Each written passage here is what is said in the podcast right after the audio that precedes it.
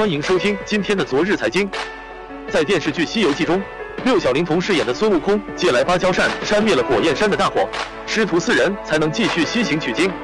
万万没想到的是，在现实生活中，有人也提出了类似的方法，用扇子来删除困扰我们的雾霾，并且已申请发明专利。在专利说明书截图中，一人佩戴口罩并使用除霾扇手动为祖国删除雾霾。昨日财经了解到，这个让人哭笑不得的发明也迅速在网上引发热议。按照其权利要求书的说法，如果遇到雾霾天气，以电视、广播或短信等通讯手段，组织雾霾区的全体人民共同参加删除雾霾的行动，参加人数越多，效果越好，雾霾消除的越快。申请人在说明书中进行了风力计算，他表示，以北京市为例。如果有一千五百万人参加为删除雾霾而进行的造风运动，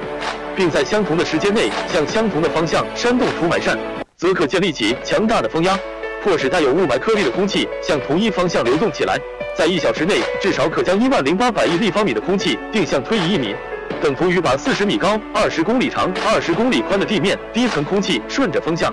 在一小时内定向推移了六十八公里。而北京市城八区的面积也只有三百九十六平方公里，相当于二十公里长，二十公里宽。这种风力足够将首都刚刚形成的轻度雾霾移出北京城，